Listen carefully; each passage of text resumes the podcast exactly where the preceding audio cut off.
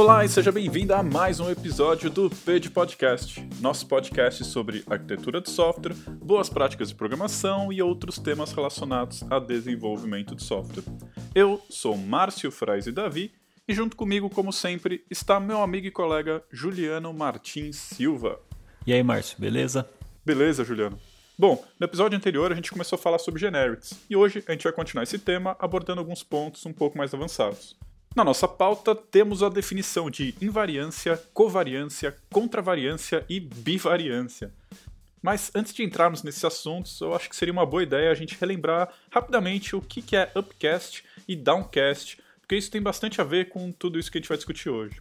Então, antes de mais nada, você pode definir para o pessoal aí o que é upcast e downcast, Juliano?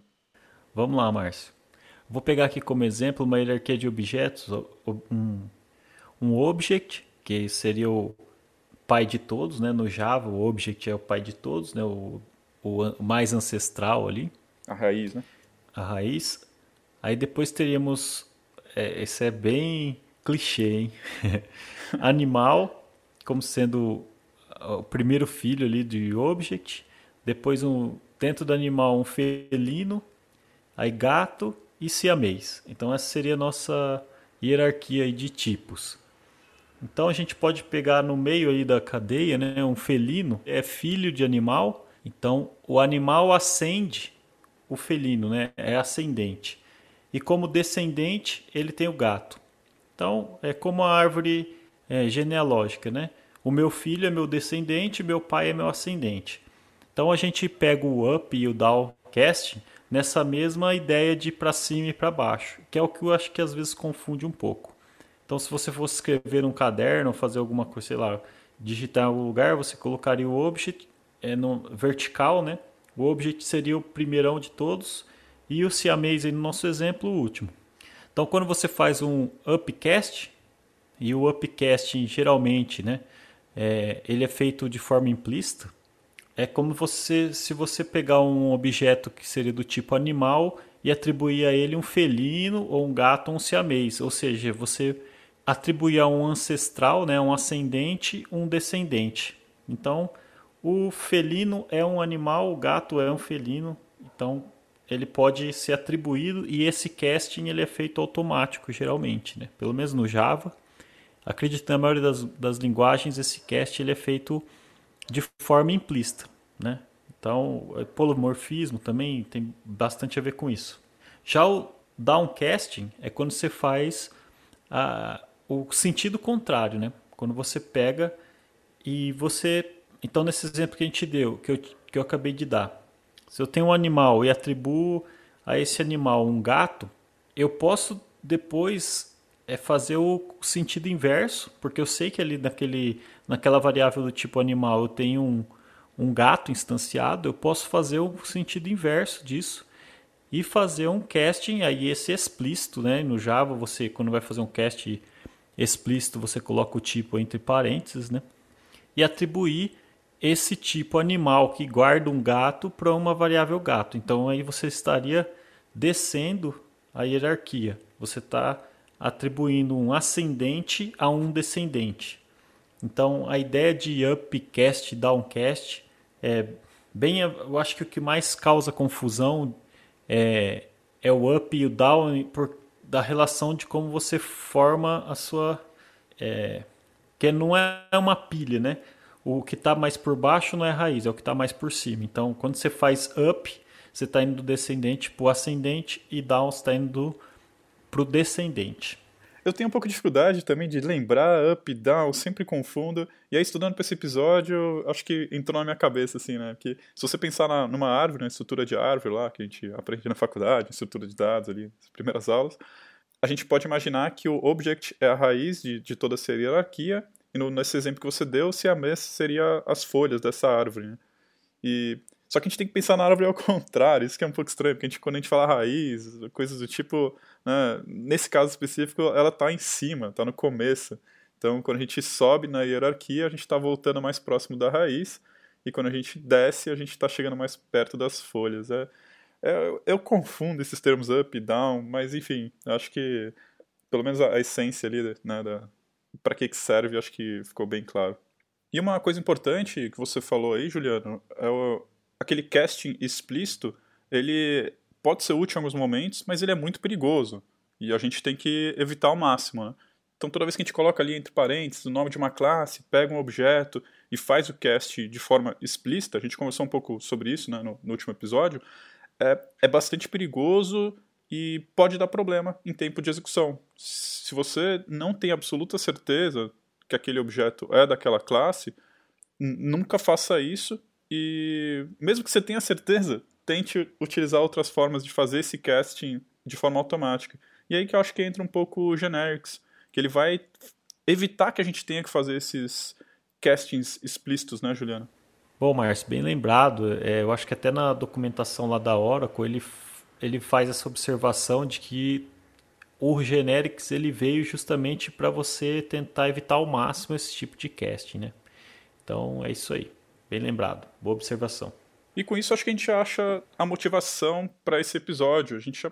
Quem ainda não ouviu o episódio anterior, eu recomendo que comece por lá mesmo que você já conheça os conceitos básicos de generics, dá uma ouvida lá, é só 32 minutos de episódio. E a gente vai conversar hoje sobre como é que a gente pode implementar códigos para atender esses cenários mais genéricos, onde a gente precisa ter um certo grau de flexibilidade. E o generics vai permitir que a gente crie essas estruturas com essas variações aí dentro de uma hierarquia de tipos. Bom, vamos começar a entrar aí para os tipos de variância. Você quer explicar o que é uma variância antes de tudo, Juliano? Assim, a forma mais para mim faz mais sentido sem usar muitos termos técnicos. Acho que seria a variância vai permitir que você faça essa hierarquia de tipos, né, de você conseguir que um, uma coisa genérica tenha um subtipo ou um supertipo, porque não é, é bom lembrar que a hierarquia que a gente deu lá de animal, né, de, o object animal, felino, gato siamês, quando você está no generics, né, quando você está usando genérico ali, um código genérico, aquilo ali não é uma verdade. Então, assim, você atribuir uma lista de, de, se você atribuir uma, a uma lista de gato uma lista de siamês, o compilador não vai deixar, ele vai reclamar, porque aquilo ali são tipos diferentes para ele. É diferente de, do, daquele exemplo na hora que eu dei de, do, do, do downcast e do upcast. Então, é até meio estranho, porque parece que. Mas quando você está. Parece que você está é, naquela mesma hierarquia. E não, não é uma verdade isso. Então, para você poder fazer essa hierarquia funcionar, no generics você vai usar essa variância. Então, é, não sei se eu consegui explicar direito, Márcio. É um assunto bem complicado. Foi uma, uma das coisas que mas, assim, a gente sabe usar os generics, mas acho que o que pegou para mim nesse episódio foi justamente é, tentar explicar tudo isso, né? Não, acho que é, é, justamente isso aí que você falou. Então, voltando para o exemplo, eu não lembro quais classes você usou, mas vou usar quaisquer aqui. Então, se eu definir um objeto lá que é um list com type parameter gato, por exemplo, né? então a lista de gatos, eu não consigo atribuir ela uma lista que não seja exatamente do tipo gato, certo? Eu não consigo ter nenhuma variância em cima disso.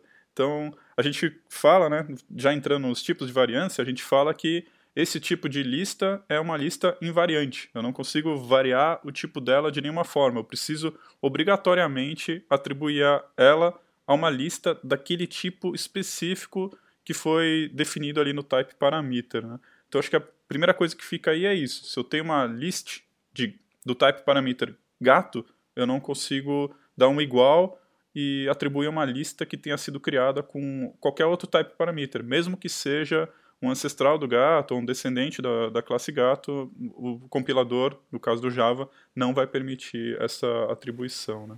É isso aí. E para tentar explicar o que é variância, que foi o que você me pediu, eu já, a gente já explicou a, o invariante, né? a invariância. Então, é quando você tem essa definição de gato, é só gato que você trabalha ali. Que foi o que você falou, né? E como que a gente resolve esse problema? Se eu tiver uma lista e eu quiser uh, atribuir, por exemplo, filhos da, da classe gato ou ancestrais da classe gato, isso existe uma forma de fazer isso, certo? Aí que entra as variâncias. É isso aí. Uma coisa que é falando de variância, a gente precisa é, entender e começar a usar isso. Então, assim, a partir de agora, começar a falar bastante disso, tentar explicar o que, qual que é o significado disso. Numa lista invariante, né, uma, que, que tem uma invariância, então, é, nesse exemplo que o Márcio deu, um list com type parameter gato. Essa lista, ela pode ser uma lista do tipo produtora e consumidora. Então, é um tipo genérico ali que vai poder ser tanto produtor como consumidor. Então, o que, que o consumidor e o produtor querem dizer? O compilador ele vai permitir de forma segura, né, vai te avisar do que você está escrevendo, do que você está lendo, se, aqui, se aquelas atribuições, né, então sim, você vai permitir a leitura e a escrita dentro daquela lista de forma segura. Mais para frente, quando a gente falar dos outros tipos de variância, aí a gente vai conseguir explicar o porquê que a leitura em certos casos ela não é não é segura e por que que em outros casos a escrita não é segura. E aí, então são os tipos de produtores e consumidores. Então, assim, é, é legal a gente começar a usar esses termos também que vai fazer, é, vai deixar talvez a conversa mais simples. Para o pessoal que programa em Kotlin e C Sharp, isso seria os in e outs, certo? Exato. No Java, a gente usa o, o ponto de interrogação. Então, também vou, tent, vou falar, a gente vai falar, né, Márcio? Qual que seria a, a relação do, do Java com esses outros? No C Sharp e no Kotlin tem essas, esses dois modificadores aí que no Java é um pouquinho diferente. Aí antes da gente entrar nas outras variâncias, a gente pode falar do tipo que talvez é o, o mais aberto, né? que seria o, o bivariante ou, ou unbounded. Que no Java a gente só usa interrogação.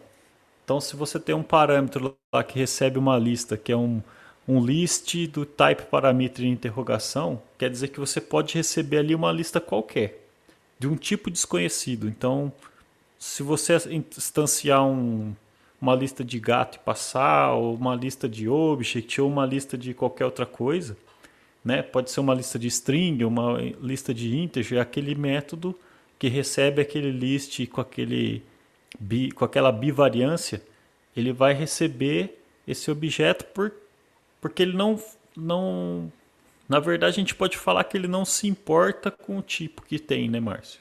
Exato. E em algumas situações isso pode ser útil, né, né Juliano? Porque se a gente pensar que o list no Java ali é invariante, se eu, se eu passar um, uma classe ali, ele vai ser invariante, então se eu criar um list com type parameter object, o que, que vai acontecer? Eu não vou conseguir atribuir nenhum outro tipo que não seja object para essa lista.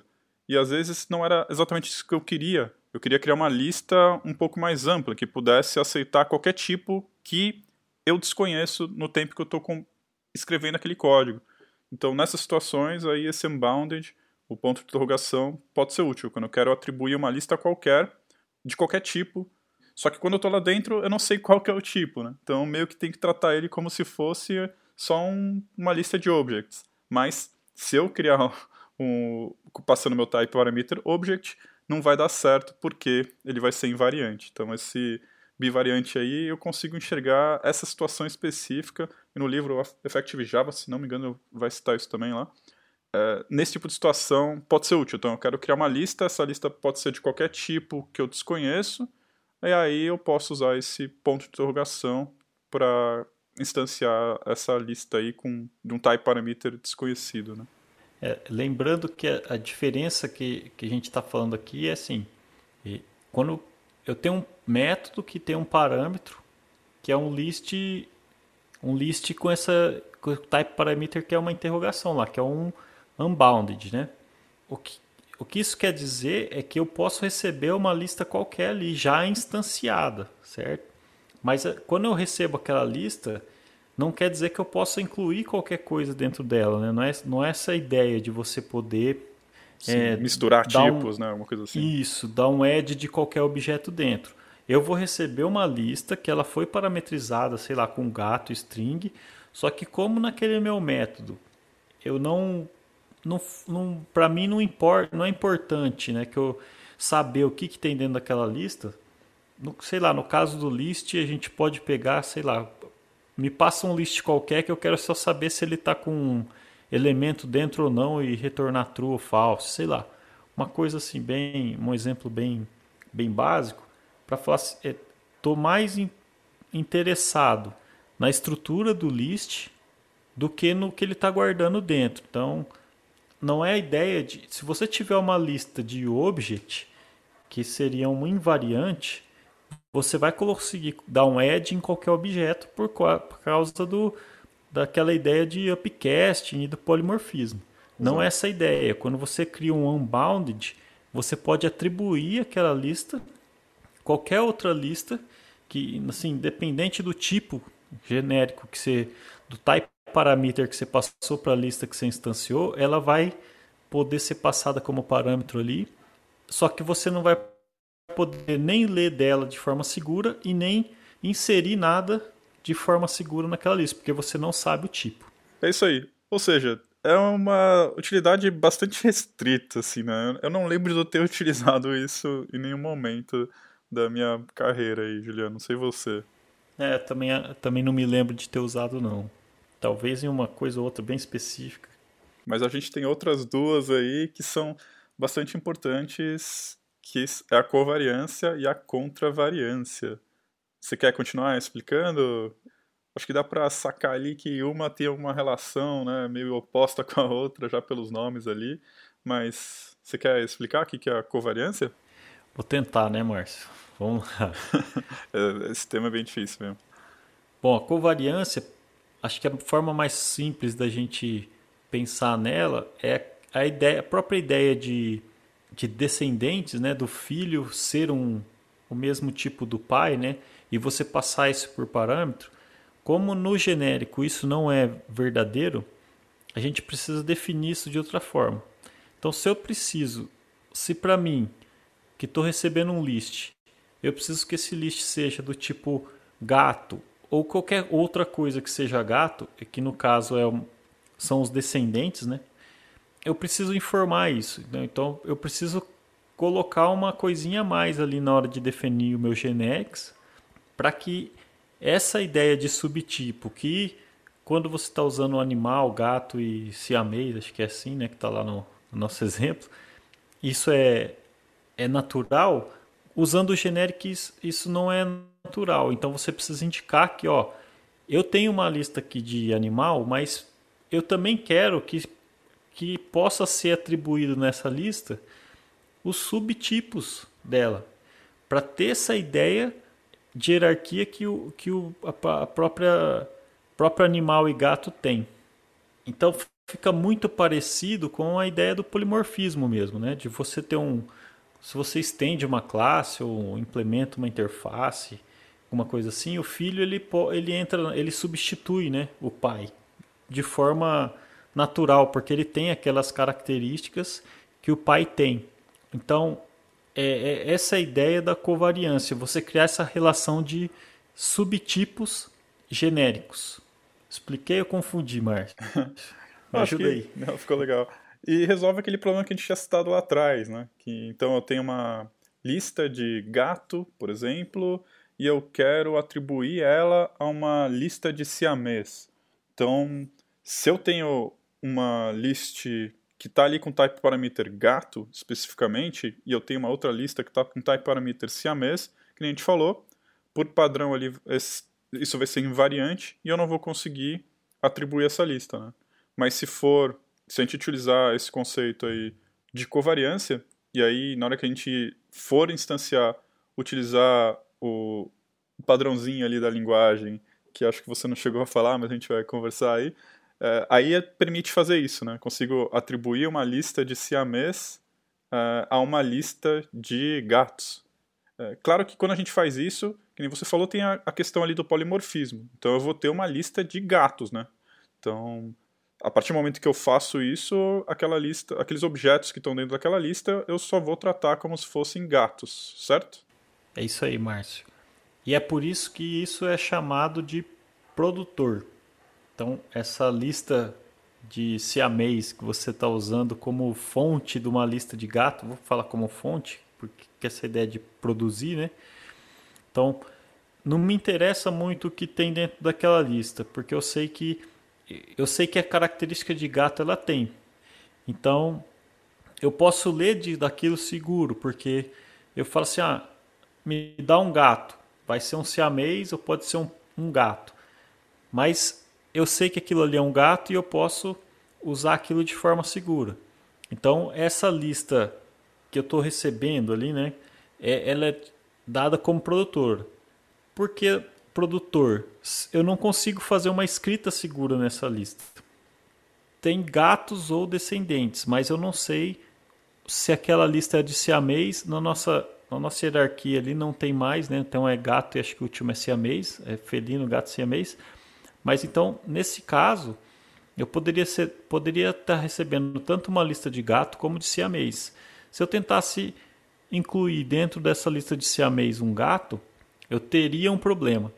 Então, é por isso que é chamado de produtor ou produtora que não, porque eu não consigo escrever. Eu consigo ler de forma segura, então usando o upcasting, certo? Então, qualquer coisa que eu tenha naquela lista é um gato ou um filho. Então ele vai fazer papel de gato. Então eu consigo usar aquilo como uma fonte de, de objetos daquele tipo que eu preciso, mas eu não posso escrever nada nela. Para não correr o risco justamente de colocar né, um objeto de outro tipo, diferente do, do originalmente inserido ali, né? Sim, eu não sei se. Aí eu fiquei até com uma dúvida agora. Eu não sei se já pegaria em, em tempo de compilação isso, mas eu acho que o problema talvez aconteceria mesmo em runtime. De qualquer forma, é uma má prática, né? se, eu, não lembro, eu também não sei se o compilador vai pegar isso na hora ou não, mas não seria seguro fazer isso. Talvez até consiga fazer, mas não, não é recomendado. Você está ouvindo o Page Podcast. Se estiver utilizando o Apple Podcasts, não esquece de deixar cinco estrelas aí pra gente. E se puder, ajude também na divulgação desse trabalho, para que possamos atingir cada vez mais pessoas. E a gente curte muito ouvir vocês. Nossos contatos no Twitter estão aqui na descrição desse episódio. Bora trocar uma ideia lá? Então, Márcio, fiz um teste aqui ao vivo, hein? E realmente instanciei uma lista aqui que, que é um qualquer coisa que extends object e aí eu instanciei uma array de long e tentei incluir um próprio object, ele não deixa, pelo menos no Java, né? Ele não deixa colocar nada dentro daquela lista lá. Ah, legal. Só para tirar dúvida. Nas outras linguagens eu não sei como é que isso funciona, tá? Então, se vai ter esse mesmo comportamento, se vai dar um erro em runtime. Mas é legal que ele não deixa você escrever, né? Eu acho que vai ter um comportamento parecido, pelo menos .NET, né, e Kotlin, eu acho que vai ter um comportamento parecido com aqueles in e outs. Quem está ouvindo a gente aí, programa numa dessas linguagens, avisa a gente aí, entre em contato com a gente no, no Twitter pra gente saber como é que é. Mas legal, Juliano, isso aí, então, é até mais seguro do que a gente estava conversando antes aí. Eu queria dar um outro exemplo, assim, antes de mais nada, se você está ouvindo a gente e não está entendendo nada que a gente está falando, está tudo muito confuso, é, é, porque é um tema difícil e meio confuso mesmo. Até para a gente é, é, meio confuso. Mas continua com a gente aí, vamos tentar conversar mais um pouco e depois a gente vai também deixar uma série de referências aí e com, com um pouco de paciência aí vai ficando mais claro. E eu queria dar um, um outro exemplo, então, que é um exemplo que tem no livro do Effective Java. Lá ele implementa uma classe stack, né, uma classe pilha, e ele cria alguns métodos ali. Então tem um public, void, push, e como parâmetro desse método tem um e maiúsculo, né, o, do type parameter, e um e minúsculo, né, o nome da, da variável ali. E aí cria um outro método que é public e pop. Então, no método push, ele passa como parâmetro da função um, uma variável ali parametrizada, de um, type, de um tipo parametrizado, e no pop o, ele usa o retorno como sendo de um tipo parametrizado. E aí ele cria alguns outros métodos, tem, sei lá, public boolean is empty, umas coisas assim. E até aí, ok, tá, tá indo tudo bem, mas aí ele cria um método chamado push all. E esse push all recebe como parâmetro um iterable de e. Ele chama essa variável de fonte. Então tem um método pushAll e o parâmetro dela é um iterable do tipo e. E aí ele vai escrever no código ali, ele faz uma, um looping em cima desse iterable e para cada objeto que tem nesse iterable, ele chama o método push e passa esse objeto para o método push. Só que acontece nesse exemplo aí que ele dá? Se ele instanciar essa stack como sendo do tipo number e ele tentar passar para o push all um iterable do tipo integer, vai dar erro, mesmo o integer sendo um descendente do number. Né? Então, integer é um number, mas eu não consigo passar para esse método push all um iterable de integer. Então, isso não é muito intuitivo, assim. Que nem a gente já estava conversando no, episódio anterior e nesse também. Parece que né, um iterable de integer ele é uma subclasse de um iterable number, mas não é. Então, são. A gente volta mais uma vez para aquela questão de serem invariantes. Não, então, não consigo substituir um pelo outro. A menos que a gente utilize uma covariância. Então, ele volta no livro lá e no método push all ele altera a assinatura desse método e em vez de um iterable do tipo e, ele coloca um iterable de um ponto de interrogação extends e. Isso, claro, mais uma vez, no Java, né? Então ele consegue, utilizando a covariância, fazer com que esse método push all receba um iterable de integer. Então a gente consegue ter essa flexibilidade de conseguir trabalhar com tipos diferentes dentro de uma hierarquia nesse caso, o integer. Acho que esse é um exemplo um pouquinho mais real, assim, de situações onde a gente vai precisar utilizar e trabalhar com essa covariância, né, Juliano? É isso aí, Márcio. Bem legal esse exemplo. E o no Kotlin e no C Sharp, não sei se nas outras linguagens do .NET lá, VB VB.net, eu não sei como é que é, mas no Kotlin e no C Sharp essa indicação seria o in. Em vez de você no Java, então você entre é, menor maior você coloca uma interrogação, extend z, né? Então assim, qualquer coisa que estende o tipo da, né, aquele tipo genérico. E no Kotlin, no C Sharp é o in. Bom, então acho que aí a gente consegue resumir um pouco a covariância. Eu consigo pegar subtipos daquela classe que foi definida no type parameter e utilizar ela dentro dos meus métodos ali, e eu consigo, dessa forma, retirar essa limitação ali da, daquela invariância que a gente tinha antes, certo, Juliano? É isso aí. Perfeito. E além da covariância, a gente tem a contravariância, que é meio similar ali, mas ao invés do produtor, a gente vai ter o conceito de consumidor. Quer explicar para o pessoal o que, que seria esse consumidor? Bom, Márcio, essa talvez seja a mais complicada de todas, porque não é muito, muito natural para nós, assim, para essa ideia que a gente tem já de hierarquia de objetos, tal, de filho, tal, pai, né? Tem uma outra definição que eu vi por aí, que ela fala, ela dá até uma ideia um pouquinho mais complicada ainda de entender. Então não gostei muito, que é a ideia de você inverter a hierarquia de subtipos ali. Então, é como se você passasse a ter o pai como sendo filho. Assim. Então, fica mais. Mas se você for é, procurar sobre contravariância, e provavelmente nos links que a gente vai deixar desse episódio, vai ter esse tipo de definição. Como sendo uma, uma hierarquia ali de classes ao contrário. Eu não gosto muito disso, prefiro pensar na, na hierarquia normal, mas a gente está falando de, é, de delimitar, né? Então, assim, temos o, o, unbounded, que é o ilimitado, né? Seria sem, sem limitação. Eu prefiro pensar na covariância de um limitador que pega um ponto ali naquela estrutura e deixa você descer na, né, fazer usar os e a contravariância prefiro pensar que você está fazendo o inverso, você está definindo um ponto ali na hierarquia e permite que você usa os ascendentes.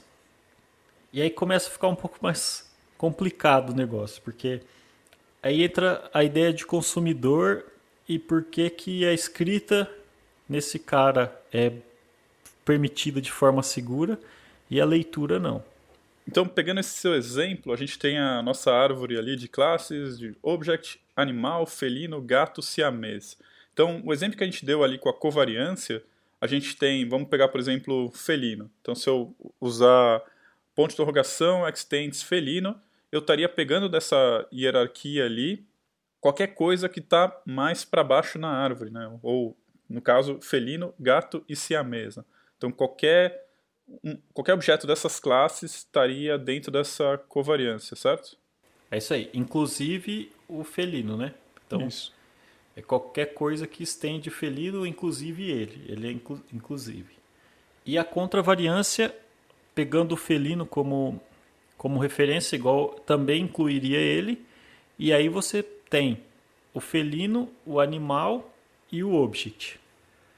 Então, pegando o exemplo que o Márcio deu do stack lá do livro, né? A gente tem um método pop-all. Esse método ele vai retirar todos aqueles elementos da, da stack, né? Por meio de uma lista destino, né? Então, assim, é uma lista consumidora. Existem outras...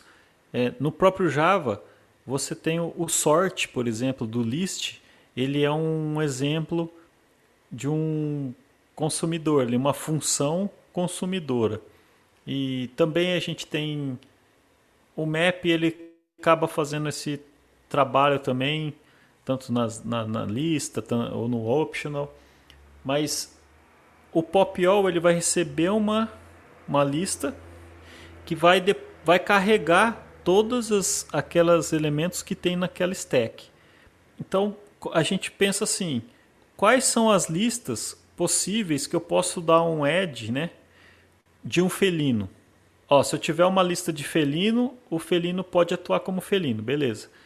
Se eu tiver uma lista de animal, o felino também é um animal, ele pode atuar como animal. Então, e se eu tiver uma lista de object, eu também consigo incluir um felino, porque o felino também é um object. Então, eu tendo a pensar dessa forma, você vê que eu subi né, na hierarquia. Fui fazendo upcasting, né, ali. Por isso que eu penso dessa forma, de você pegar um ponto e usar daquele ponto e ir para cima, ascendendo na hierarquia, porque aquela coleção que eu tô receb... que vai receber aquele meu objeto ali, aquele... Eh, aquela minha entrada na stack, se essa coleção fosse de gato, por exemplo, aí eu já não poderia incluir o felino dentro dessa coleção, porque o felino não é um gato. O gato é um felino, mas é, é, o felino ele é, o gato ele é mais específico que o felino, então não conseguiria atribuir essa variável para dentro dessa, dessa lista. Então é por isso que é chamado de consumidor. E é por isso que ele inverte essa ordem. Então algumas pessoas tendem a falar que seria uma, uma herança invertida do tipo. Eu não gosto dessa definição. Mas a ideia é basicamente essa. Não sei se ficou claro, Márcio. Eu acho que sim, Juliano. Que a gente, voltando ao nosso exemplo de hierarquias aí, quando eu estou trabalhando com felino, gato e siamês, e aí, ou seja, com os, eu tenho uma definição ali de um list, ponto de interrogação, extends felino, eu estou trabalhando com esses tipos aí, né? Felino, gato e siamês.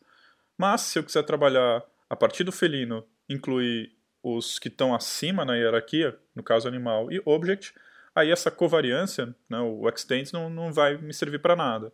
Aí eu tenho essa contravariância. Então, tudo que é felino e para cima da minha hierarquia, aí eu vou ter que usar essa contravariância.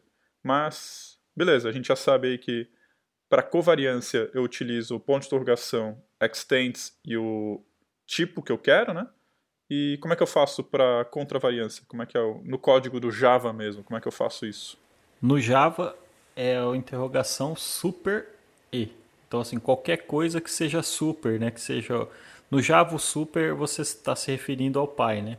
Então é qualquer coisa que for, seja super do tipo que você está definindo ali. Então, assim, você pode.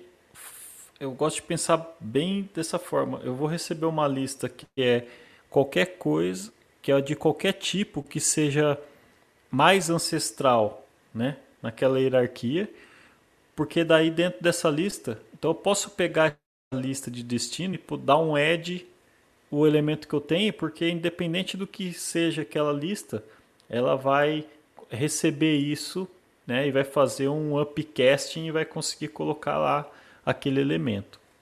E é por isso que é chamado de consumidor também, né? Essa lista ela vai conseguir tirar os objetos de dentro dessa stack, pegando esse exemplo, mas nunca colocar nada. E também a leitura nessa lista é perigosa, porque eu não sei é, se aquela lista que eu estou recebendo ela é de object, se é de animal ou se é do próprio felino. Então, por isso que chama é, a contravariância ela é tida como só escrita e a leitura ela é perigosa, né? É isso aí.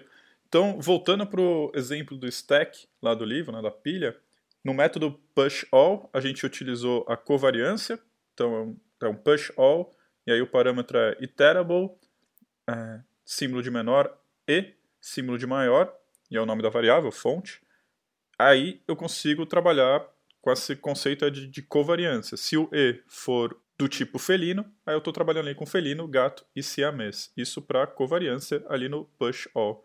Já como você falou no pop all, aí a gente vai ter que trabalhar com a contravariância. Então, no código lá no, no, no livro seria public void pop all, e aí o parâmetro é uma collection, símbolo de menor, ponto de interrogação, super e, símbolo de maior, e aí a variável, nome da variável, né, destino.